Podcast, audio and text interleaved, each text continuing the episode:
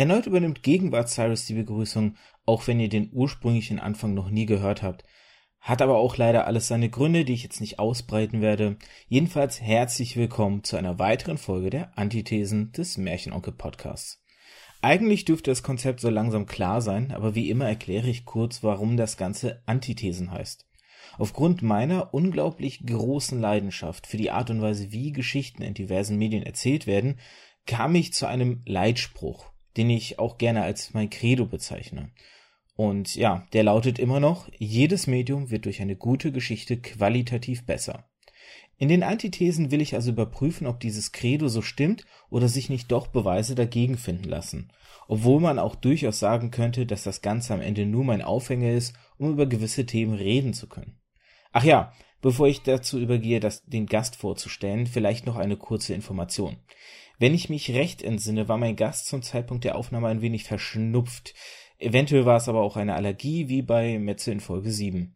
So genau erinnere ich mich nach über zwei Jahren einfach nicht mehr. Ich hoffe einfach mal, dass es nicht allzu störend empfunden wird. Und für die Zukunft achte ich auch darauf, dass sowohl Gast wie auch ich selber natürlich gesund in eine Aufnahme reingehen, beziehungsweise nicht während irgendwelcher äh, Heuschnupfenzeiten. Versprochen. So, nun zum eigentlichen Gast. Da ich selbst ein riesiger Schisser zumindest behaupte ich das immer, und eigentlich leicht zu ängstigen bin, habe ich mir nämlich jemanden dazugeholt, den nichts mehr so leicht schocken kann. Hallo daher an Zockermade. Ja, hi, grüß dich. Mhm. Ähm, ich würde mal sagen, stell dich einfach mal kurz vor. Ja, erstmal vielen Dank für die Einladung. Bitte, bitte. Ja, Thema ist ja heute Horror. Ich passe da gut drauf, weil ich Let's Plays mache und hauptsächlich Horrorspiele Let's Playe. Ja, und da hat man da schon eine gewisse Erfahrung, ne? Und ich bin zudem auch noch ein kleiner Fan von äh, Horrorfilmen, das heißt, ich gucke die sehr gerne. Gelesen selber habe ich da noch nicht so viel, bisschen schon Sinclair, ansonsten halt viel Fantasy-Bücher nicht. Genau, du sagst es schon, du bist zum einen Let's Play-Kollege und dann halt mit dem Horror-Themen Schwerpunkt.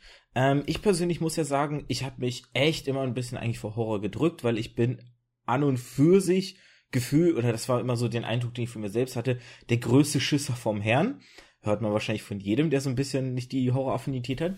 Und hab dann gezwungenermaßen im letzten Jahr ein Horrorspiel spielen müssen. Und da hat sich tatsächlich meine Sichtweise oder auch meine, meine Beziehung zum Horror ein bisschen verändert. Aber da greife ich jetzt auch ein bisschen vor. Du hast ja schon gesagt, das Thema Horror steht heute im Vordergrund. Mit der Aussage, braucht guter Horror überhaupt eine Geschichte? Und da würde ich genau diese Frage jetzt einfach mal als ersten Ball an dich weiterleiten. Das ist eine super Frage. Darüber äh, rege ich mich in Häkchen sogar ein bisschen auf. Ich finde sogar, es sollte eine gute Geschichte dahinter sein. Weil ich habe jetzt zum Beispiel ein gutes Spiel gespielt. Layers of Fear an sich ein sehr schönes Horrorspiel. Ähm, schon alleine, weil das Setting wieder für mich super zugeschnitten ist. Also so ein altes Haus, schöne, an, an sich eine schöne Grafik, gute äh, Schreckmomente, aber ich bin durch die Geschichte nicht mehr durchgestiegen. Das hat sich immer so ein bisschen angefühlt. Äh, ja, wir wollen jetzt hier irgendwie dieses Thema machen, aber irgendwie, ja, bauen wir irgendwie was drumherum auf. Und das fand ich halt ein bisschen doof, weil ich, da steigst du irgendwie nicht mehr durch. Das ist, da habe ich richtig gemerkt, okay, eine schöne Geschichte zum Horrorspiel, das wäre klasse. Also das passt da, also meiner Meinung nach wirklich besser rein. Also das würde das alles noch richtig aufwerten. Würdest du sagen oder kennst du ein Horrorspiel, das deiner Meinung nach auch schafft, eine gute Geschichte zu erzählen? Ja. Ähm, ich weiß nicht, ob du das jetzt kennst. Kennst du das Spiel Soma? Ähm, ich habe es nicht selbst gespielt, aber ja, ich kenne ähm, das Spiel und ich kenne die Story so ein bisschen, sag ich mal. Ja. So, das ist zwar auch konfus, aber es hat eine bessere Story. Also da steckt man besser durch, hat ein, für mich ein richtig geiles Ende man fängt da ja an, äh, man hatte einen Unfall, Frau, dabei ist die Frau gestorben und dann hat man ja irgendwas, einen Gehirnschaden von sich getragen und nimmt ähm, bei so einer ähm, ja, experimentellen Studie teil, wo man an Computer angeschlossen wird und dieser Computer findet die beste Heilungsmethode für dich, in, indem er immer, immer und immer, immer wieder simuliert. So, dann schließt du dich da an und dann geht das Spiel eigentlich erst richtig los.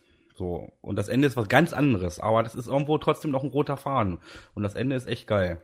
Würdest du denn aber überhaupt sagen, dass Soma ein Horrorspiel für dich ist? Weil ich muss ganz ehrlich mal sagen, oder ich würde jetzt provokanterweise fast sagen, Soma ist in meinen Augen gar kein Horrorspiel. Also es ist natürlich, es ist von den Machen von Amnesia. Mhm. Amnesia wiederum ist wirklich ein sehr klassisch und, und sehr krasses Horrorspiel oder hat zumindest, sagen wir mal, ähm, sehr stark Aufmerksamkeit auf sich generiert. Also die Leute waren durchaus begeistert und positiv davon angetan. Aber Soma ist dagegen, finde ich, also es hat natürlich eine sehr große ähm, philosophische Ader, die da so mitschwingt und ähm, halt auch eine Handlung, die dazu entsprechend ist. Aber ich muss sagen, bis auf halt gelegentliche Passagen, die dann so ein bisschen Horror-Gameplay aufweisen und die ein bisschen aber auch äh, für mich gefühlt aufgesetzt sind, um zu rechtfertigen, dass das Spiel als Horror deklariert wird, ähm, nur existieren. Also der Horror ist halt eben nur im Gameplay vorhanden, aber nicht in der Handlung. Ja, ja, da gebe ich dir sogar recht. Also ich habe mich jetzt hier auf gut Deutsch gesagt nie eingeschissen, wie bei anderen Spielen, zum Beispiel bei Layers of Fear. Keine Gänsehautmomente oder dergleichen, was man sonst so hat. Äh, wie gesagt, da ist die äh, Story nur besser und ich würde es sogar schon wirklich fast gar nicht mal als Horror einstufen. Also ich habe jetzt hier keine Angst gehabt, dass das jetzt spiele. Es gab ein, zwei Momente, wo man sich mal ein bisschen, bisschen Angst hatte, weil da halt ein, quasi ein Gegner rumgelaufen ist, der dich ähm, der dich da jagt. Aber ja, Horror war es eher weniger. Ein bisschen vergleichbar mit The Evil Within sogar. Ja, wobei ich jetzt sagen würde, auch The Evil Within hat die schlechtere Story jetzt als Soma. Ähm, ja, okay. Aber ja, ich, ich, kann den, ich kann den Vergleich natürlich verstehen. Weil was ich mir halt einfach denke, oder wo ich ein bisschen ein Problem mit Horrorspielen habe, oder ich sollte vielleicht mal ausholen und sagen, ähm, ich habe ja schon angedeutet gerade eben, ne, ich war nie wirklich eigentlich so begeistert oder, oder fasziniert vom Horror als Horrorspiel mhm. und auch von Horrorfilmen nicht unbedingt.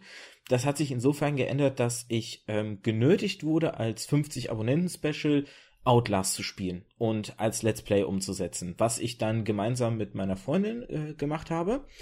Und weil das auch eine Bedingung gewesen war. Und dadurch zum ersten Mal, durch diesen Zwang, ich habe das jetzt gefälligst zu spielen, natürlich Zwang in Anführungszeichen, weil ich hätte mich ja durchaus dagegen wehren können, aber ich habe gesagt, okay, ich mache den Spaß mit, habe ich gemerkt, okay, das macht mir Spaß. Das ist irgendwie cool. Und so wirklich schill, oder ich hatte zwar schon immer so ein bisschen auch so mulmiges Gefühl und, und durchaus so ein bisschen sowas wie Angst und so, aber es war nie so schlimm, wie ich es selbst immer befürchtet habe. Und so hatte ich dann halt wirklich Spaß in dem Spiel und habe seitdem dann auch zum Beispiel im Oktober letzten Jahres ähm, so ein Horrormonat halt zum Beispiel gemacht, wo ich dann, ich glaube, sechs oder sieben Spiele halt ähm, gespielt habe, alle zum Thema Horror, auch auf verschiedenste Art, vom Horror Point and Click bis ähm, ähm, Indie-Pixel-Horror-Grafik und also wirklich verschiedenster Art. Und was mir halt auffällt, ist immer, dass die Spiele den Horror nur, nur durch das Gameplay inszenieren, aber nicht durch die Geschichte. Und ich glaube, das ist eine Sache, da verschwenden sie Möglichkeiten, sage ich jetzt mal. Also ich glaube, die Spiele können noch besser werden, wenn der Horror aus der Geschichte resultieren würde. Ja. Also finde ich auch. Ich jetzt mal ein neues Beispiel. Pinefield Drive ich fand, hat sehr stark angefangen, hat eine super Atmosphäre, alles, was man so beim Gameplay, wie du sagst, äh, hat. Und dann ganz zum Schluss kommt der Cut, so quasi das letzte Level. Dann, also, was, was ist denn jetzt hier los? Ne? Also, das hätte man alles abrunden können, weil du, du warst auch von der Geschichte her am Anfang, warst du halt mehr drinne. Dann kommst du an dieses alte Haus hin, sollst rausfinden, was ist vor 20 Jahren passiert. Alles war noch so, du hast gemutmaßt. Ähm, das war nicht komplett abgedreht, abgespaced. Das war alles noch so ein bisschen, ja, so ein bisschen gruselig. Das war so, ja, so ein bisschen wie Geistergeschichten oder so, fand ich. Und ich habe jetzt bis jetzt noch keins gehabt, also kein Spiel gespielt, wo ähm, die, ähm, die Story, die ganze Geschichte mich dann so gefesselt hat, dass ich dadurch, also das Horrorpotenzial einfach erhöht worden ist. Ne? Das hatte ich jetzt auch noch nicht. Und da finde ich wirklich, da geht wirklich viel verloren. Da gebe ich dir auch vollkommen recht. Also, das sind so die, die, Gedanken, die ich mir selber jetzt immer mache, wenn man so ein paar Spiele davon gespielt hat, denkt man immer so, ah ja, schade, die Story, ne? Das ist das, was mir halt jetzt auch persönlich aufgefallen ist. Also du, mit Pineview Drive sprichst du natürlich ein ganz besonderes Spiel auch an. Ähm, da wäre ich tatsächlich jetzt auch nochmal drauf hingekommen, weil es ist für mich so ein Paradebeispiel, dass man sich einzig und alleine auf seine Mechanik verlässt und ähm, alles andere ein bisschen links liegen lässt. Also es ist halt so, Pineview Drive hat auch zum Ende hin ja einen auch recht interessanten Plot-Twist, der aber in der Komplexität, wie das Spiel erzählt wird und auch in der, in dieser sehr verwirrenden Art, wie du schon sagst, ne, man hat nicht viel, man muss sich viel zusammenreimen und so. Und in dieser Art kann unter Umständen der Plot-Twist tatsächlich verloren gehen, weil man ihn nicht versteht. Das ist zum Beispiel auch ein starkes Manko an Pineview Drive. Und gleichzeitig ähm, zeigt es halt, sie wollten halt eine neue Gameplay-Mechanik inszenieren, oder war ja so das, was sie angegeben haben, so von wegen, das Spiel merkt, wovor der Spieler Angst hat und erhöht diesen Faktor letztendlich, was aber auch dann nur daraus resultiert, ähm, wir testen verschiedene typische Horrormechaniken und merken, okay, auf die springt er an und das verstärken wir dann einfach nur. Also dieses Versprechen war so ein bisschen für mich fehlgeleitet. Ja, genau. Also äh, ich würde sagen, ich stehe ein bisschen in Kontakt mit dem, der das äh, programmiert hat. Und ich habe mich mit dem auch ein bisschen drüber unterhalten. Und äh, ja, man ist halt ein bisschen eingeschränkt, um das auch umzusetzen. Also die gehen ja auf, was ich, wenn jetzt dich da bewegst wie ASD, das äh, bewege ich mich jetzt schneller, bleibe ich stehen. Und mir kommt das, kam das, ist zwar sehr wirkungsvoll alles gewesen, fand ich. Gerade wegen der Soundkulisse.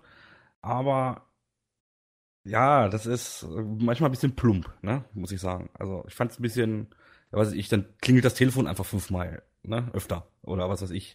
Oder irgendein Sound kommt halt öfters hin und das ist, ja, ist ein bisschen schade. Das ist, wurde nicht. Ich habe mir da auch ein bisschen was anderes drunter vorgestellt. Wie gesagt, das Spiel an sich fand ich ganz gut, von der Atmosphäre her, hat gut angefangen. Ich habe zum Schluss, das, also von der Geschichte her, das zum Schluss gar nicht mehr ich habe das nicht geschnallt, also was da los war. Und ähm, also das letzte Level. Und ja, es geht, wie soll ich sagen? Es geht, es geht einiges, also es, ja, da geht einiges verloren. Also ich, mich nervt das, wenn das äh, die, die Story nicht rund ist.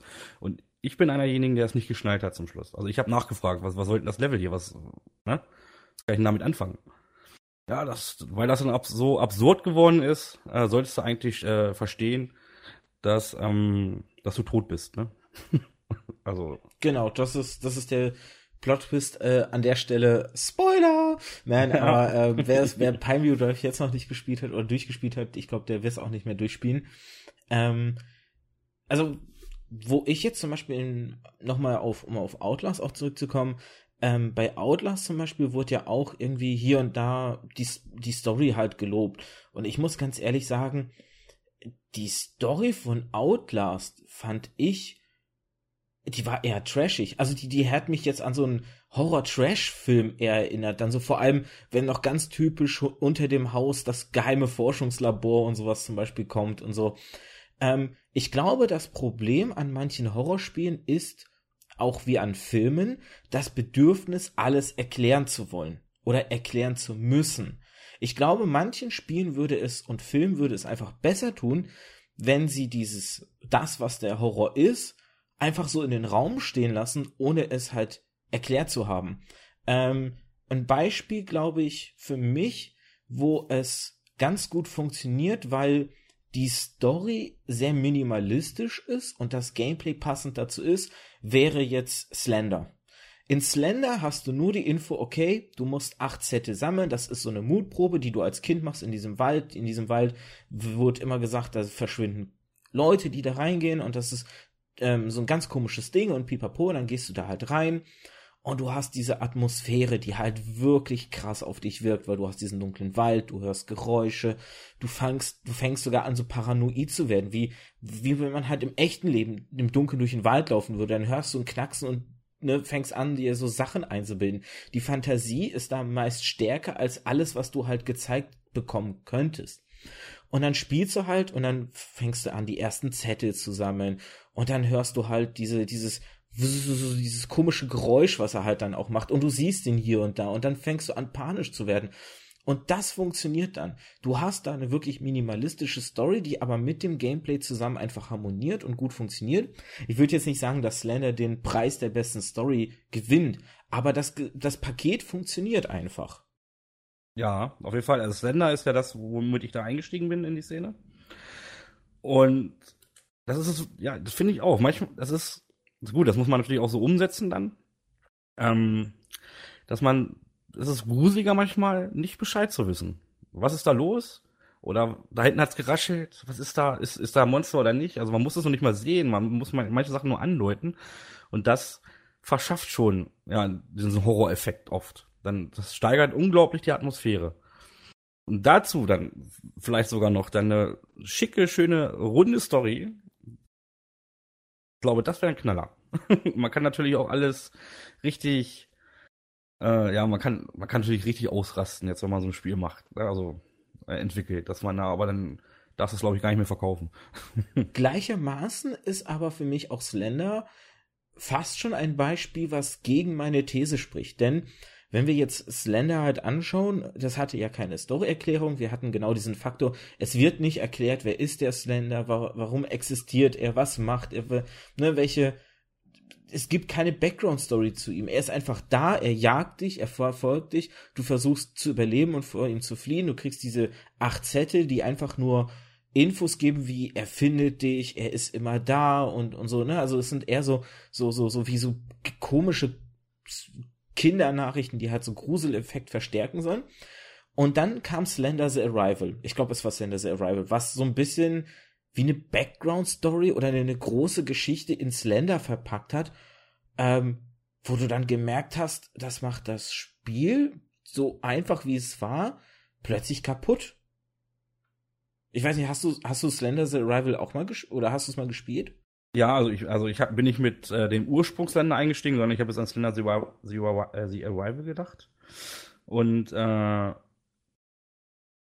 das fand ich gut. Also gerade das quasi das erste Level, dieses Ursprungsländer, wurde durch, ne, mit diesem, äh, durch den Wald laufen. Ich sammle jetzt hier die, äh, die Zettel ein.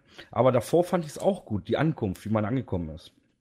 Du kommst dahin zum, diesen, hast wahrscheinlich einen Autounfall gehabt, du startest ja einfach nur hinter dir ist ein ist ein Auto. Davor war, glaube ich, noch eine Szene mit einem Autounfall irgendwie. Und dann gehst du zu diesem alten Haus hin. Und ich fand das super gruselig. Die Atmosphäre hat super gepasst. Dieses Haus war verwüstet. Draußen ist halt nur mal aufgetaucht. Hast du durchs Fenster geguckt, da stand er auf einmal draußen. Das war alles wirklich, also top.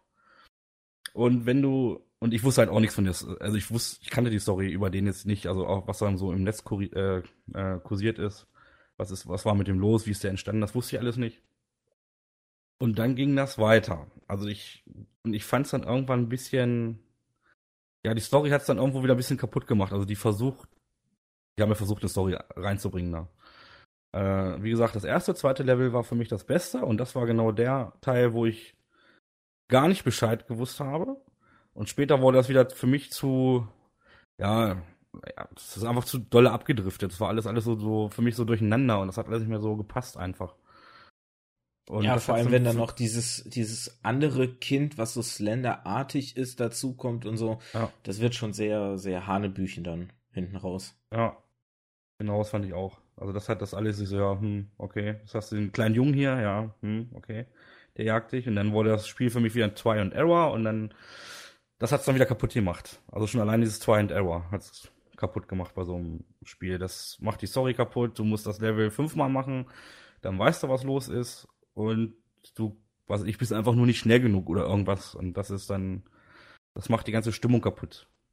Also wenn ich so die verschiedenen Medien mal vergleiche, in denen Horror existiert, also sprich Buchform, Filmform, Spielform, dann finde ich, merkt man eindeutig eine ganz klare Sache und zwar die Medien, die die Möglichkeit haben, die demonstrieren, Horror auf falsche Art und Weise. Das klingt jetzt erstmal ein bisschen komisch, lass es mich erklären. Ein Buch kann Horror nur durch den wirklich den Text erzeugen, durch das, was da geschrieben steht, durch die Atmosphäre, die durch die Worte erzeugt wird. Es gibt nichts Visuelles, nichts, was es darstellen kann. Du könntest höchstens Bilder vielleicht in das Buch packen, aber ob die den Gruselfaktor wirklich verstärken, na, kommt dann wahrscheinlich am Ende wieder auf die Bilder an. Wenn du dann, äh, äh, wie hieß er, R.R. Giga oder so, ich weiß es jetzt nicht, den, den Erfinder von Alien auch, oder diesen, diesen wirklich äh, abgedrehten Künstler. Wenn du solche Bilder von ihm reinpackst, okay, die würden wahrscheinlich wirklich den Horror verstärken. Aber ähm, abgesehen davon kann der Text nur durch den Text wirken. Bei einem Film und einem Spiel hast du immer noch einen visuellen Faktor. Und ich glaube, die Spiele und Filme verlassen sich zu sehr auf diesen visuellen Faktor. Ähm, sie könnten den Horror eigentlich theoretisch auch durch einfach die Geschichte erzählen benutzen aber stattdessen lieber billige Tricks wie visuelle Effekte, sprich irgendwelche Monster zeigen, die besonders gruselig wirken sollen. Aber wir haben ja gerade schon festgestellt, die Fantasie schafft es eigentlich immer den größten Horror zu erschaffen.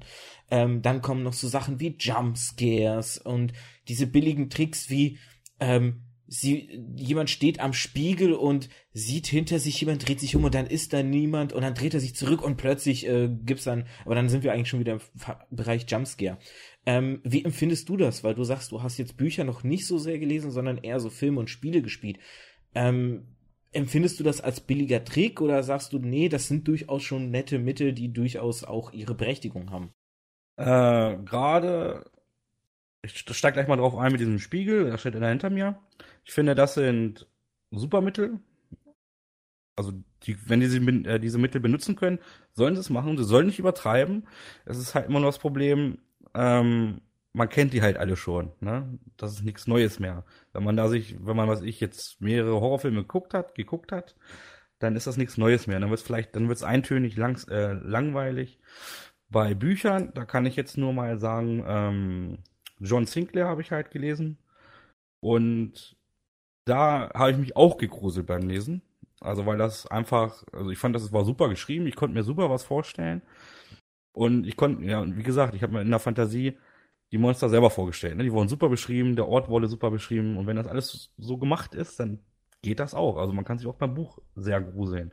Und das muss man auch irgendwie ummünzen können in Filme und Spiele irgendwie. Das wäre klasse.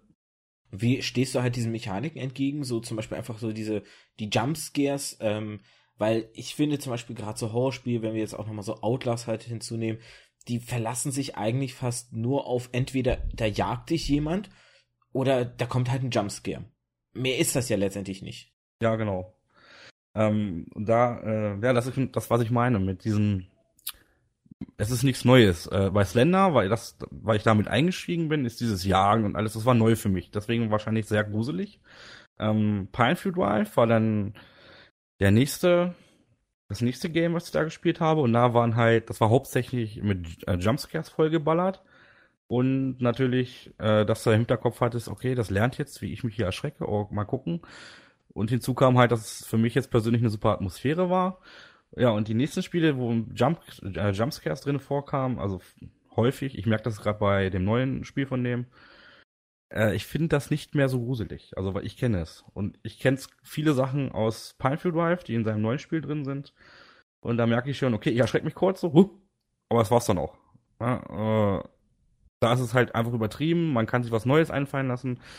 Da muss man sich jetzt einfach äh, viel mehr Mühe geben, finde ich. Beispiel, man baut eine Geschichte auf, man läuft rum und auf einmal kommen gut platzierte Jumpscares, mit denen du auch wirklich nicht rechnest, aber die dann auch nicht total abgehoben sind. Ne? Also, das muss passen. Aber das ist, glaube ich, halt die Kunst, um dann richtig geiles ähm, Horrorspiel zu machen oder sogar Horrorfilme. Ich denke, einige Spiele haben einfach immer eine neue, frische Idee diese Spiele schaffen es dann mit dieser Idee natürlich auch im kollektiven Gedächtnis für das Thema Horror irgendwie ihren ähm, Stern aufzudrücken, sag ich mal. Also ich nehme jetzt mal als Beispiel Amnesia mit dem, ähm, dass man wirklich alles oder vieles anfassen konnte, dass man die Türen selber auf und zu machen musste. Das war eine Mechanik, die war, ich glaube, die war nicht mal neu, aber die war so alt, dass sie schon wieder neu war, so nach dem Thema. Ähm, aber die hat halt ihre Wirkung entfaltet, so, weil die dann einfach gut umgesetzt war. Dann hast du so Sachen wie Slender mit dieser Jagdthematik, ähm, die dann auch ähm, nicht unbedingt neu war, weil das gejagt werden durch irgendwen gab es in Horrorspielen schon immer. Das gab es schon auf dem Super Nintendo ähm, bei diesem, äh, wie hieß das, Scissorman, diesem Scherentypen. Mhm. Ähm, der hatte ich auch quer durch das Spiel gejagt. Aber auch hier war es so, dass es einfach so alt war, dass es wieder neu war und frisch umgesetzt war und so. Ähm, und dann gibt es so Sachen, die glaube ich, und ich glaube, das ist der Punkt, wo es richtig spannend wird, die über das Spiel hinausgehend ähm, agieren und dadurch auch noch mal eine ganz neue Idee des Horrors aufgreifen. Ich nehme mal so Sachen hier wie PT, ähm, The Playable Teaser für Silent Hills, wie man ja inzwischen weiß, wo ja quasi das Spiel teilweise ähm, dein Controller ganz kurios hat reagieren lassen, was dich ja erschreckt hat oder schon ein zwar nicht aus dem Horrorbereich, aber ein ähnlicher Kunstgriff mit ähm, Psycho Mantis damals im Metal Gear, wo er einfach Sachen aus deinem ähm, Controller ausgelesen hat, sprich wie du dich bewegt hast und dementsprechend halt agieren konnte. Wenn man sowas zum Beispiel auf ein Horrorspiel heutzutage ummünzt, dass die Gegner deinen Controller auslösen, äh, auslesen können und wissen, wie du gleich weglaufen wirst und dementsprechend versuchen, dir den Weg abschneiden. Das wäre für mich, glaube ich, eine ganz neue Art dann auch des Horrors. Ja. Hm. Das zum Beispiel macht äh, auch Obscuritas.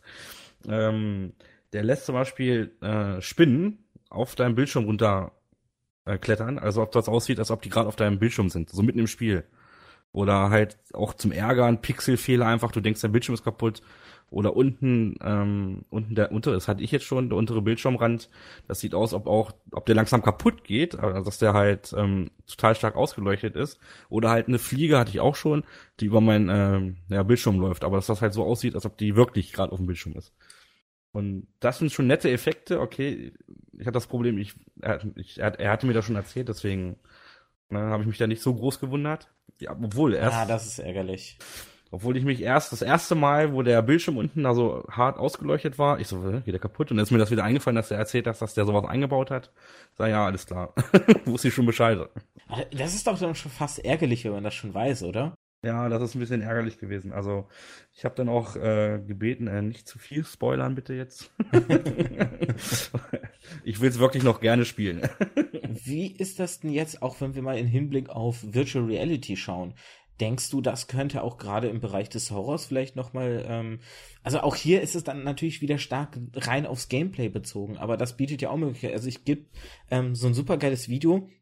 Ich weiß jetzt nicht mehr, wie das Ding heißt. Omni, Omni irgendwas. Ich müsste es nochmal äh, äh, recherchieren und werde das dann hier mal kurz, wenn ich dran denke, als Name einblenden.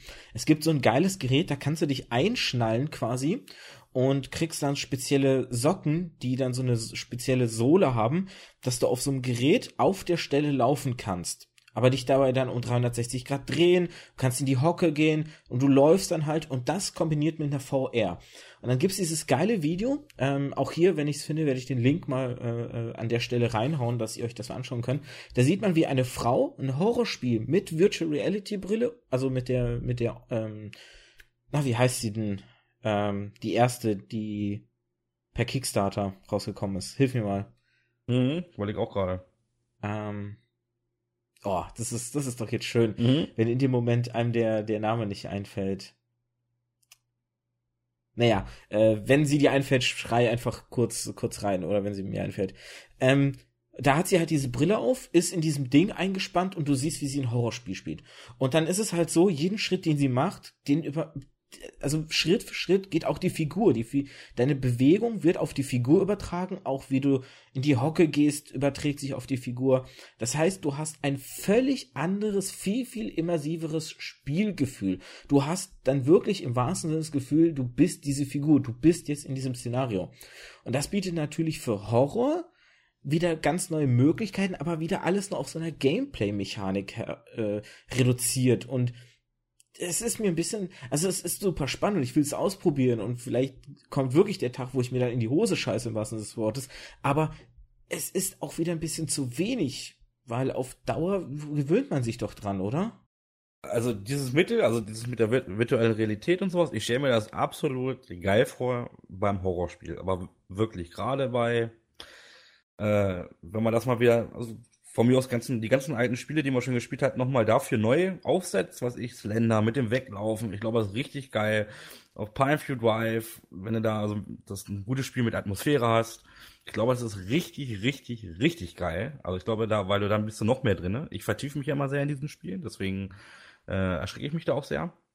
Und ich denke, ey, da, da musst du aufpassen. Ich hatte ja schon äh, bei Slender oder ich muss mich da über, ich musste mich abends zwingen, weil ich, ich spiele dann ja auch immer abends, wenn es dunkel ist, ähm, dass ich das wirklich spiele jetzt. Ich hätte Angst vorzuspielen. Und ich denke mal, das wird noch krasser mit der virtuellen Realität. Aber es kann natürlich auch sein, wie du sagst, dass das dann wieder Gewohnheit wird. Aber da muss man sich wieder, wenn man Spieleprogrammierer ist und sagt, ich mache ja Horrorspiele, dann muss man sich wieder was Neues einfallen lassen. Ne? Das ist dann halt damit müssen die ihr Geld machen. Und dann müssen die sich einen Kopf machen und uns da was äh, Vernünftiges zu bieten und nicht irgendwie altes, aufgesetztes fünfmal uns verkaufen und sich dann wundern, dass die Verkaufszahlen einbrechen. Ähm, ganz kurze Anmerkung, ich habe gerade gegoogelt, Oculus Rift war das, was ich suchte. Ja, okay. ähm, was ich auch ganz spannend fand, das war auch eine, eine Kickstarter-Geschichte, Augmented Reality Horror. Was ist das denn? Das ist eine App, die dann ähm, auf deinem Handy zum Beispiel, auf deinem Smartphone funktioniert und dann wie eine Kamera letztendlich funktioniert. Das heißt, als würdest du die, die Kamera deines Smartphones benutzen, sprich, du siehst dann zum Beispiel, wenn du jetzt in den Raum deine Kamera hältst, siehst du halt deinen Raum, also dein Zimmer zum Beispiel, und du hast erstmal das Gefühl, okay, das funktioniert wie eine Kamera. Und dann wird aber plötzlich auf dem Bild der Kamera siehst du, wie plötzlich ein Geist erscheint zum Beispiel. Ach so. Okay. Der dann auf dich zurennt und schreit. Oder du siehst dann irgendwie Augen im Dunkeln leuchten und so. Und das fand ich ist auch als Konzept ähm, eine richtig interessante Geschichte. Nur kann man damit Geschichten erzählen? Oder ist das am Ende auch nur ein Gimmick? Nee, ich denke, man kann da Geschichten mit erzählen. Also ich, ich, ich glaube, es ist mir gerade eingefallen, was du meintest. Ich kenne das jetzt aus der Werbung für Pokémon. Also, dass du jetzt durch die Gegend läufst und dann durch diese, durch dein Handy guckst, das halt die als Kamera fungiert und dann, was ich auf, genau. auf einmal Pokebälle irgendwo sind und dann auch, die sieht man halt übers Handy dann, ne? Die liegen dann auf der Straße rum auf einmal und dann kannst du auch gegeneinander kämpfen. Und ich denke mir, für Horrorspiele ist das auch sehr geil. Also wenn du sagst, ich nehme jetzt nicht mein Handy, sondern ich habe jetzt von mir auch eine Brille einfach auf, ne?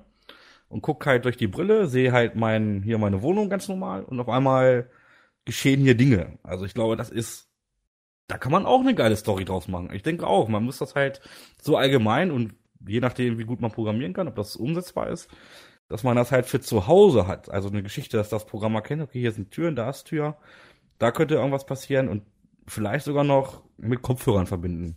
Ne? Dass man halt gleich, gleichzeitig noch Kopfhörer auf hat, die ja Sounds abgespielt werden was ich, äh, ich stehe in der Stube, guck im Flur oder guck zur Tür, die registriert das, okay, und jetzt klopft die Tür auf einmal. Dann hörst du halt ein Geräusch, was hinter der Tür ist, ein Knarren der anderen Tür. Was weiß ich, man muss vielleicht durch, durch die ganze Wohnung gehen, die quasi einmal so ein bisschen abspeichern, so Fixpunkte für, für die Brille. Und die kann daraus dann halt ein echt geiles Game machen. Und ich denke, es würde auch funktionieren, da wirklich eine tolle Geschichte draus zu arbeiten. Oder, oder vielleicht so schon äh, vorab, geh in Wald, was ich, ich bin im Wald, das kannst du auswählen. Lass die Story laufen. Oder ich bin in der Großstadt, in der Stadt, mach eine Story. Oder ich bin einfach abends in der Wohnung, mach eine Story. Also wenn man das so allgemein halten kann und mit Fixpunkten irgendwie so, ich weiß nicht, ob das halt umsetzbar ist, äh, mit einem Programmcode, aber das wäre, glaube ich, richtig geil. Also ich stelle es mir zumindest geil vor. Ähm, ich würde jetzt an der Stelle mal kurz so ein bisschen an den Weg Richtung Film gehen, weil wir ja. haben jetzt auch schon eine halbe Stunde voll. Und okay. dann, ähm, damit die Filme nicht zu kurz kommen, du hast ja auch gesagt, du guckst auch ganz gerne Horrorfilme und bei mir ist es Jupp. halt tatsächlich so, es hat noch nie, also Horrorfilme habe ich auch selten geguckt, ähm, weil mir viele Horrorfilme zu sehr auch wieder auf diesen visuellen Faktor setzen. Ähm, Gerade hier so die Splatter, wo es dann im Grunde letztendlich nur darum geht, möglichst brutal alles in Szene zu setzen. Und das ist dann für mich kein Horror. Das ist für mich einfach nur so Gore-Porn, wie es ja auch so schön heißt. Ähm, so ein bisschen, was mich einfach stört, ist so dieses auch hier wieder, wir zeigen zu sehr alles. Also vielleicht könnte man hier so ein bisschen als Paradebeispiel ähm, eines, eines guten Horrors den ersten Alien-Film, der das Alien, wenn ich mich recht entsinne, relativ spärlich eingesetzt hat. Es ist sehr selten im Film gezeigt worden. Du hast eher Geräusche gehört, du hast gehört, wie es in irgendwelchen Luftschächten entlang geklettert ist und so. Du hast es aber seltener gesehen und das hatte dadurch eine viel, viel stärkere Wirkung letztendlich. Ja, genau, das, genau das, das, das meine ich auch. Man muss nicht immer alles zeigen, man muss nur Sachen andeuten. Ob es jetzt Spiele sind oder Filme. Man, ich glaube, man fühlt sich dann jetzt beim Film speziell auch jetzt in, äh, in den Charakter mehr reinversetzt wenn man äh, sagt, oh Gott, ich habe das da gehört und du guckst dann aus vielleicht aus der Ego-Sicht, ne, guckst dich mit ihr um kurz oder siehst halt und dann fühlst dich fühlst dich mehr rein, äh, reinversetzt. Du bist gerade hier gerade das Opfer, du bist gerade der Idiot, der hier gerade langläuft und da hinten ist irgendwo ein Monster, ein Alien, was weiß ich, ein Zombie und versucht versucht dich zu kriegen. Und Sounds sind meiner Meinung nach das A und O, ob es Spiele sind, also bei diesen Medien jetzt bis auf Bücher, ne? Spiele oder Filme sind Sounds sehr, sehr wichtig.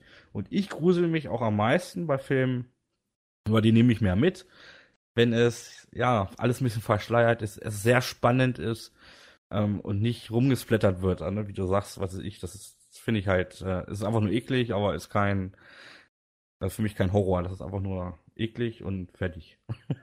Also die Musik, genau, das ist nämlich auch ein ganz interessanter Punkt, wie beeinflussbar wir natürlich durch Musik sind. Es gibt auch dieses schöne ähm, Beispiel auch, dann siehst du, ähm, wie jemand einfach über eine Wiese rennt. Und wenn du so, so total verspielte, liebevolle Musik drunter legst, dann hast du das Gefühl, der ist gerade glücklich, der rennt da jetzt gerade drüber, weil er vielleicht irgendwo schnell hin will, wo es halt schön ist. Und wenn du aber so total angespannte, ähm, ähm, düstere Klänge drunter legst, dann hast du direkt das Gefühl, er ist auf der Flucht oder so. Also Musik ist halt natürlich ein sehr, sehr wichtiger Aspekt. Auch zum Beispiel, wie du es gerade gesagt hast, wenn man mit dieses Augmented Reality oder Virtual Reality ähm, kombiniert und dann die Kopfhörer hat, gerade bei Stereo-Kopfhörern, wenn du dann wirklich so noch versuchst, das Geräusch, das du gerade gehört hast, im Raum einzuordnen, Gott, war das jetzt hinter mir, war das jetzt im Nebenraum und so, das hat natürlich viele Wirkungen. Ähm, als also wenn du auch sagst, so irgendwas nicht zeigen wollen, dann muss ich immer ganz schnell auch an asiatischen Horror denken. Ich persönlich finde den nämlich horrortechnisch am besten, weil die fast immer genau dieses Konzept haben, wir zeigen das nicht, sondern wir spielen mit Symbolen, wir deuten Dinge nur an und das alleine wirkt schon. Ich weiß nicht, bist du auch ein bisschen mit asiatischem Horror vertraut oder bist du eher nur so der westliche Fan? Äh, viel westlich, äh, asiatisch weniger. Ich überlege gerade, also ich Warte mal, The Ring oder so, da gab's doch, war das nicht asiatisch, oder? Ja, kommt drauf an. Also es gibt ein Remake und es gibt natürlich das japanische Original. Ja, dann habe ich beides, glaube ich, gesehen. Weil das wäre halt so ein Beispiel. Also ganz typisch für den amerikanischen Markt ist natürlich, sie mögen nichts neu zu synchronisieren oder so. Sie drehen dann immer ihre eigene Version des Films. Das hast du ja auch zum Beispiel gehabt hier an dem ähm, äh, Stieg Larsen, die Stieg Larsen-Verfilmung, Verblendung und sowas, Ach, ja. wo die dann ihre eigene Version mit Daniel Craig ja auch gemacht haben, statt dem schwedischen Original zu gucken, was die halt nicht wollen und so. Ja. Ähm, das ist irgendwie ganz komisch in Amerika. Aber ja, The Ring hat natürlich ein Remake, ähm, was noch für mich ein ganz tolles, großes Beispiel, eigentlich sogar noch fast besser als The Ring funktioniert. Ähm, wenn ich jetzt gerade nicht die Symboliken durcheinander schmeiße, aber ich hoffe, ich glaube es nicht. Das ist ähm, The Call heißt das. Da hast du es nämlich, dass ähm, die Story ist die, Leute kriegen einen Anruf von sich selber in der Zukunft, in dem Moment, wo sie sterben. Und wenn du diesen Anruf annimmst, dann wirst du halt von so einem Geist verfolgt, letztendlich, der dich dann wirklich letztendlich umbringt.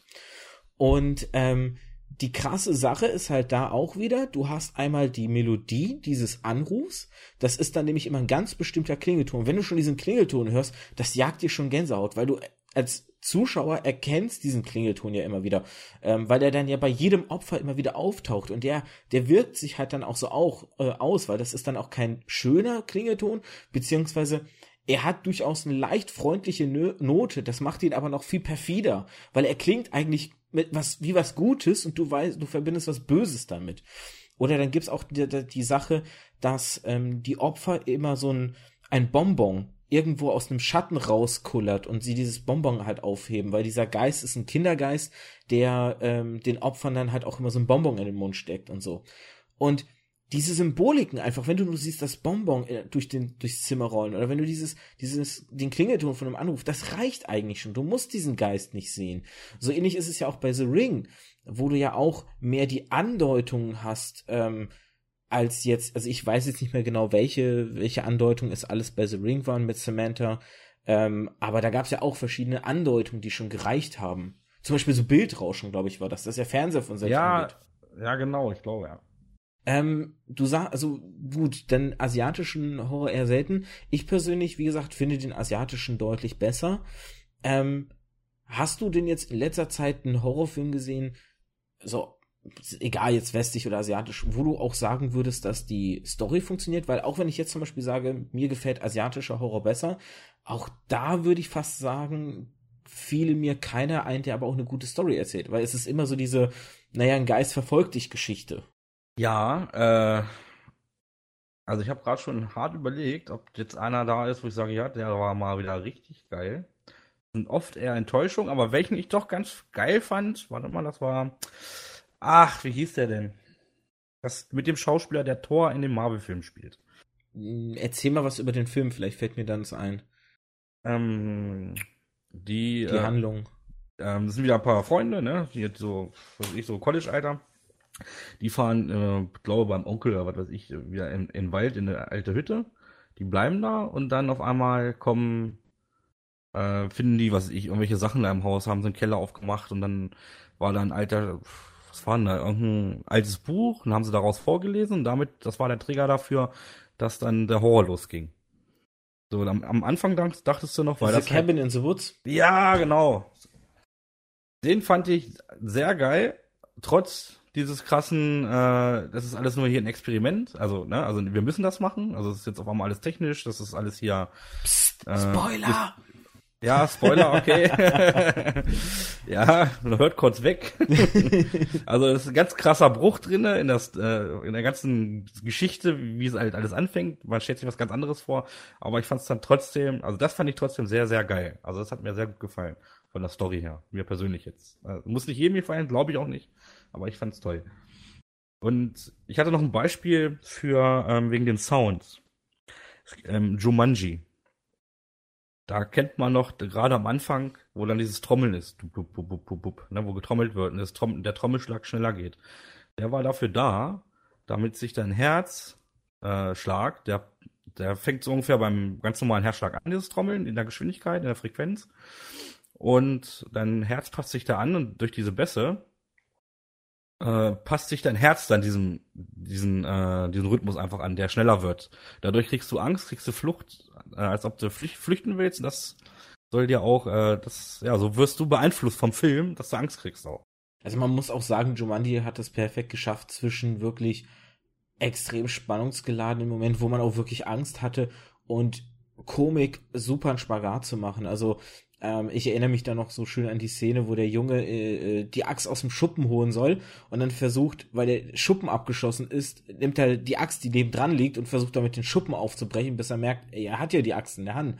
Und dann Ja. hast du aber andererseits an anderer Stelle diesen Moment, wo ich glaube, ähm, ja, ich glaube, es ist der, der, der, äh, lass mich nicht falsch sagen, Robbie Williams? Robin Williams? Äh, was mit Robbie oder Robin? Ah, ich komme nur durcheinander. Also auf jeden Fall mm, Herr Williams. ähm, wo Herr Williams, ähm, weil der Boden Treibsand war, so in diesem Boden ist und dann kommen diese Spinnen von den Seiten und so. Das ist halt ein unheimlich ja, ein sehr gruseliger Moment, weil die Spinnen dann auch so in, in die Kamera so stark fokussiert werden und gezeigt werden. Und das zum Beispiel meine ich, also da, das ist auf jeden Fall ein interessanter Film. Wie würdest du denn jetzt auch den Vergleich ziehen, vielleicht zwischen alten Filmen und neuen Filmen?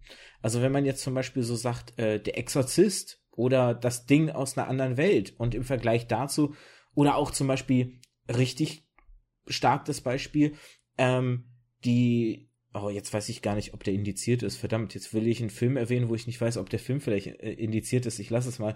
Ähm, ein gewisser Film mit einem Mann mit einer Kettensäge als Hand. ne? Weißt vielleicht, welchen ich meine. Okay, Ähm, ich glaube ja. also, der, der Stil, wie ja Horrorfilme auch gemacht sind, hat sich verändert. Ähm, würdest du sagen, zum Besseren, zum Schlechteren? Sind die Stories besser geworden für dich? Ähm, meist jetzt, also die Story ist sogar eher weniger besser geworden.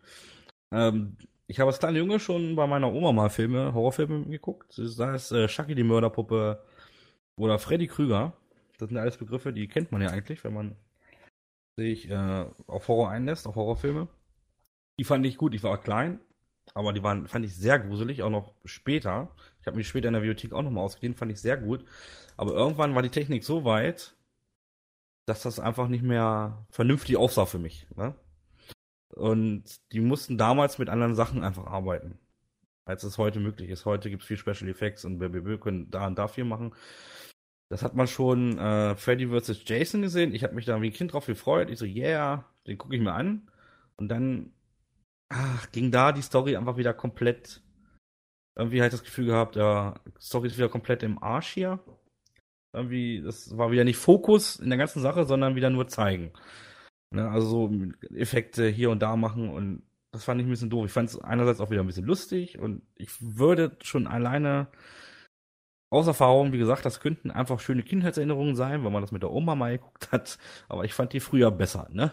auch von der Story her. Als heute. Aber ich denke mal, das ist auch dem geschuldet, dass einfach technisch mehr möglich ist. Und dass die es einfach versuchen, damit äh, uns jetzt äh, Angst zu machen. Was meiner Meinung nach falsch ist, weil Story ist einfach wichtig. Ob es Film ist oder das Spiel und im Buch sowieso. Ähm, ja, also man könnte jetzt natürlich also ich habe auch Freddy vs. Jason gesehen und da, also das würde ich halt ganz klar wirklich in diese Richtung ähm, ähm, Gore-Porn. Also da geht's ja im Grunde nur darum, wer von beiden tötet mehr. Also da geht's ja gar nicht irgendwie, also bei bei bei bei ähm, Nightmare on Elm Street im ersten geht's ja wirklich noch um die Geschichte.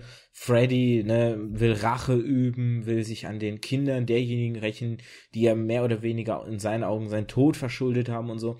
Es hat schon den Versuch, eine Geschichte zu erzählen, die einen gewissen gruseligen Faktor mitbringt, vor allem weil äh, Freddy ja dort aktiv ist, wo wir uns nicht schützen können, in unseren Träumen.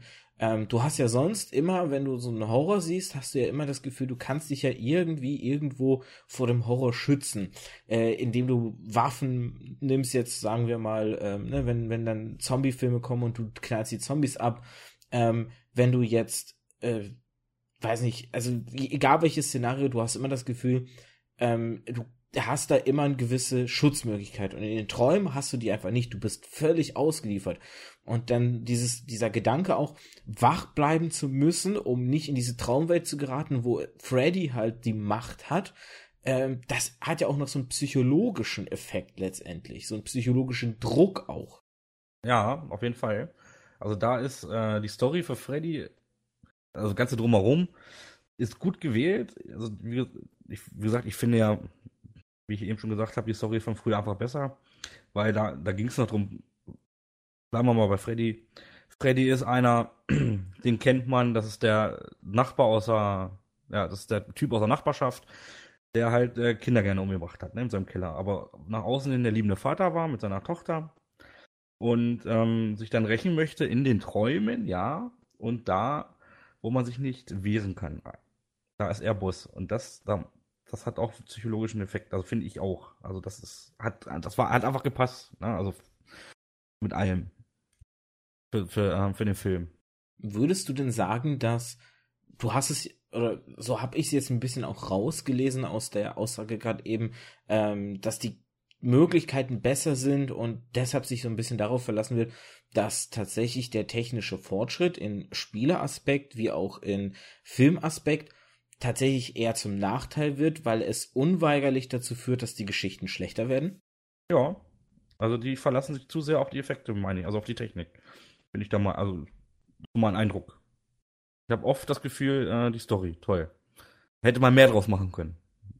Jetzt sind man die vernünftigen Effekte, macht aber noch eine schöne Story, ja, und verpackt das alles schön, dann ist gut. Jetzt wollen sie oft alles voller, äh, ich sag jetzt einfach mal Effekte ballern, anstatt mal vernünftig das alles abgerundet zu haben. Und das ist zu viel einfach. Würdest du denn auch sagen, dass wir als Zuschauer und Konsumenten selber schuld darin sind, weil wir uns damit zufrieden geben? Ja, würde ich sagen. Wir gucken es ja, ne? Und dann machen sie so weiter.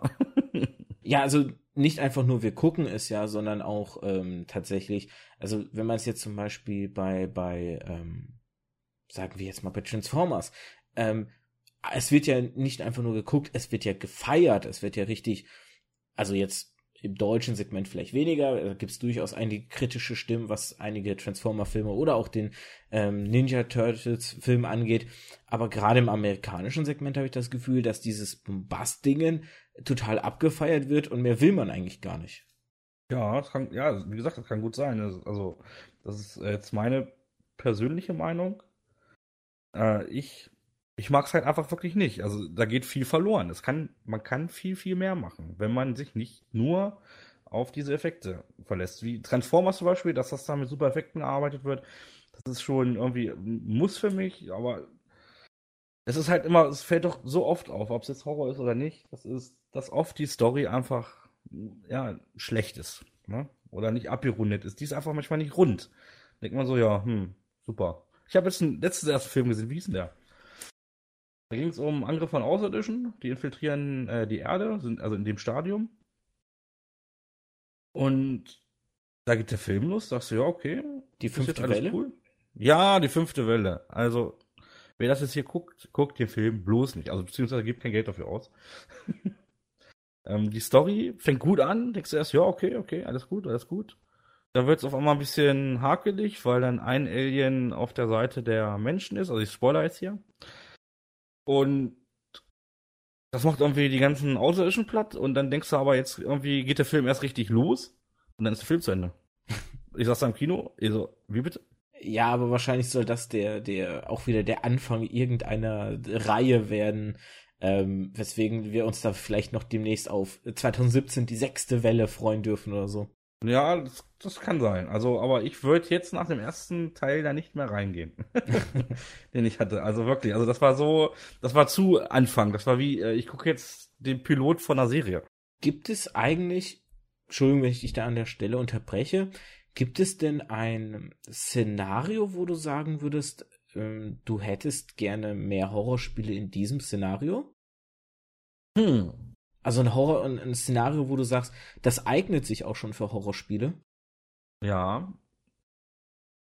Also ich präferiere ja immer gerne äh, Geister, Dämonen und Altes. Das heißt, was ich, alte Anwesen, alte Schlösser, alte Burgen. Irgendwas in diesem Bereich, also das finde ich jetzt persönlich toll. Äh, ich kann auch mit Soma jetzt, was ein bisschen so Hightech-mäßig abgefahren ist, ne, weil es in Zukunft spielt, ja, kann ich da jetzt nicht so viel mit anfangen, muss ich ganz ehrlich sagen. Da fand ich bei Layers of 4, weil es wieder in einem alten Anwesen ist, hat es mir wieder besser gefallen. Auch bei Filmen finde ich das oft besser. Oder wenn es halt was, was ich, was Religiöses hat, alles was so mit, was ich jetzt Exorzismus oder irgendwas oder geil oder von mir aus Geister, ne, so okkultes, ne, alles, alles sowas, was so ein bisschen, äh, ein bisschen greifbarer ist, was ein bisschen in Häkchen realer ist für uns, was nicht so ein bisschen, das finde ich halt alles, das finde ich besser und da könnte mehr kommen. Also da ist ja schon viel gekommen, da könnte von mir aus noch mehr kommen. das finde ich am besten. Wir nähern uns leider der Stundenmarke und das ist ja immer so ein bisschen die Grenze, wo ich aufhöre, weil hm, gefühlt für mich ist das so die Marke, wo die Aufmerksamkeit wahrscheinlich bei den meisten Leuten dann irgendwann auch mal dahin schwindet. Dementsprechend will ich jetzt auch nicht ähm, zu lange machen, beziehungsweise muss noch etwas ganz Dringliches einwerfen, denn ich sehe schon sonst die Kommentare, die ja sagen, äh, Cyrus, ihr redet über gute Story in Horrorspielen und vergesst die beste Story im besten Horrorspiel aller Zeiten. Nein, Leute, ich habe Silent Hills 2 nicht vergessen. Dazu komme ich jetzt.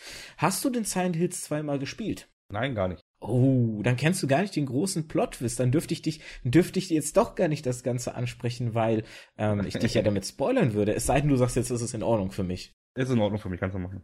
Ähm, Silent Hills 2 ist für viele ein sehr, sehr starkes Spiel, weil es im Grunde mit vielen Aspekten arbeitet, die wir jetzt ein bisschen kritisiert haben und genau die verwendet. Es spielt mit viel Symboliken an, so sind die Gegner von dem Character Design immer so aufgebaut, dass sie symbolisch für Dinge stehen. Ähm, Pyramid Head zum Beispiel steht symbolisch ähm, für eine für einen Charakterzug des, des Protagonisten. Ähm, und ist deshalb zum Beispiel auch äh, ein Element, was nicht bekämpft oder besiegt werden kann. Ähm, es geht letztendlich darum, ähm, er sucht, oh, jetzt, das, das, das möchte ich die Story nicht falsch zusammensetzen.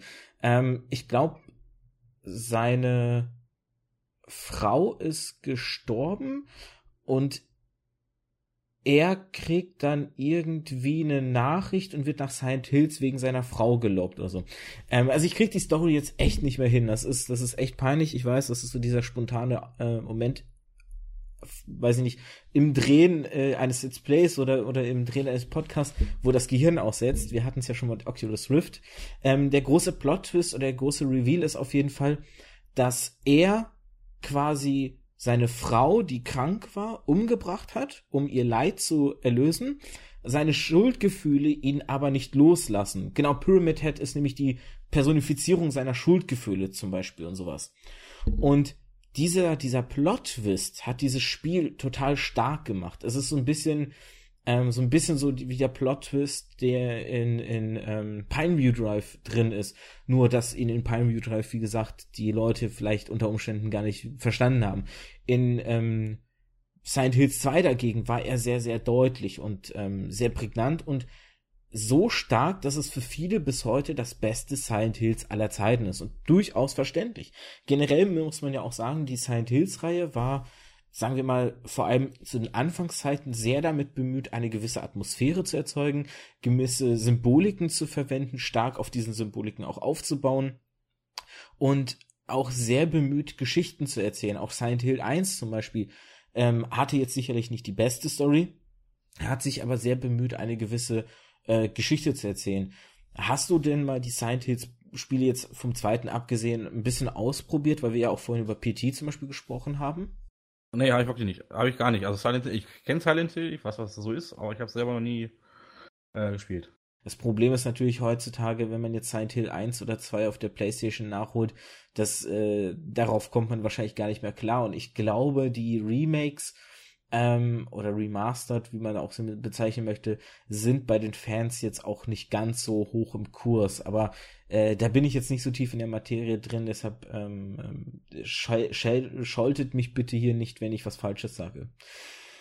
Gut, dann würde ich sagen, wie gesagt, wir hatten oder wir nähern uns schon lang, langsam dieser Marke und ich wollte noch ähm, Silent Hills halt unterbringen, nicht dass, ne, wie gesagt, am Ende es heißt, ich habe das äh, vergessen oder ich hätte es hier äh, außen vor gelassen. Den Schuh wollte ich mir dann doch nicht anziehen.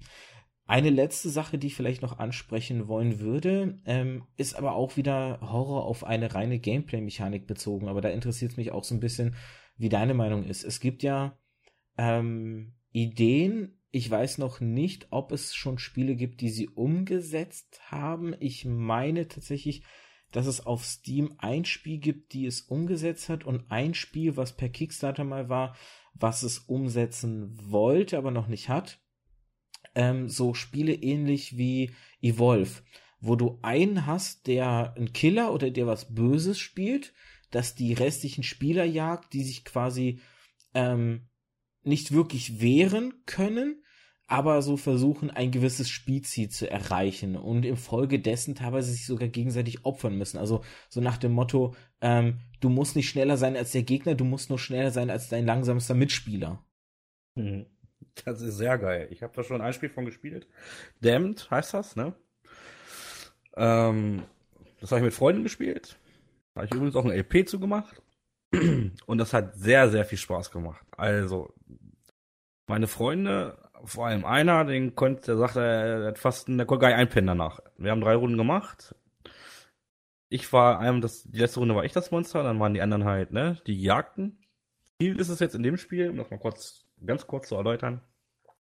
Äh, es gibt halt die normalen Charaktere, die sind in irgendeinem Haus drinne. Ich bin ein Monster, es gibt irgendwie verschiedene Arten mit verschiedenen Fähigkeiten, kannst du eins aussuchen, läuft, läuft da rum und versucht die zu jagen. Und die müssen Schlüssel suchen, um die Türen aufzukriegen. Und dann irgendwann zum Ausgang oder zur Eingangstür zu kommen, die sie aufmachen können und dann abhauen. Also das ist ein Level jetzt gewesen. Ne?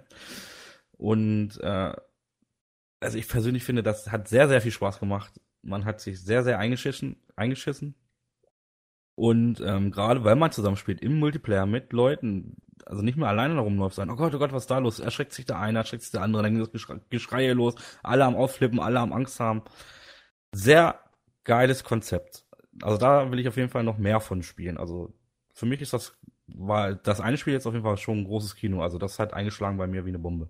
Also das eine, was ich äh, an der Stelle auch ganz kurz, wenn ich auch hier es nicht vergesse, werdet ihr hier eine Verlinkung natürlich zu dem Let's Play von Damned bei äh, Zockermade finden. Ähm, das eine Spiel, was ich über Kickstarter zum Beispiel meinte, das wollte auch die ähm, Jason ähm, ähm, Lizenz dafür benutzen. Also es sollte dann wirklich auch in so einem Camp an einem See spielen und dann spielt einer halt wirklich Jason und jagt halt die anderen. Ähm, da ist es aber aus irgendwie rechte Gründen, äh, sind die jetzt da, glaube ich, am ähm, mussten sie es jetzt abwandeln, dass es halt jetzt äh, spielt, soll es irgendwie in der Schule stattdessen spielen und so. Und der Killer ist auch nicht mehr Jason, aber man sieht durchaus, dass er noch so Ähnlichkeiten zu Jason hat. Er hat dann auch zum Beispiel so die typische Machete und sowas. Ähm, aber das Spiel zum Beispiel, darüber bin ich auf solche Spiele das allererste Mal überhaupt gestoßen. Solche Mechaniken, die, wo dann einer halt ein Monster ist und die anderen jagt und die anderen sich nicht wirklich wehren können ähm, aber auf andere Weise versuchen oder, oder einfach zu versuchen, möglichst zu überleben, ohne irgendwie drauf zu gehen und dann natürlich auch immer schlechtere Karten haben, je weniger irgendwann übrig bleiben von ihnen. Ähm, gut, dann würde ich mal sagen, soll es das gewesen sein. Vielen Dank, dass du mitgemacht hast und äh, ich hoffe, ihr da draußen hattet Spaß bei dem ganzen Horror-Thematik und habt euch nicht zu sehr gegruselt. Ähm, ja, und auch an dich natürlich vielen, vielen Dank fürs Mitmachen und fürs Dabeisein. Ja, nee, vielen Dank für die Einladung. Hat mir Spaß gemacht, sich darüber mal auszutauschen. Und ähm, wir können uns gerne auch weiterhin austauschen mit unseren Zuhörern auch. Das heißt, wenn ihr noch das eine oder andere habt, was ihr vielleicht zu dem Thema loswerden wollt, zu der Story oder zu Gameplay-Mechaniken von Horrorspielen. Ich meine, wir haben zum Beispiel Until Dawn überhaupt nicht angesprochen und so. Darüber könnte man vielleicht noch diskutieren. Das können wir dann gerne in den Kommentaren äh, unter diesem Podcast-Video auf YouTube machen. Und dann würde ich einfach sagen, verabschieden wir uns jetzt. Jo. Tschüss. Tschüss. Ja, und zum Abschluss meldet sich nochmal der Cyrus aus dem Jahr 2018 anstatt der aus dem Jahr 2015. Denn Videokommentare sind vielleicht weniger sinnvoll. Das Ganze kommt ja nicht mal als Videopodcast auf meinem YouTube-Kanal raus, sondern als ganz klassischer Podcast mit RSS-Feed und was allem dazu gehört.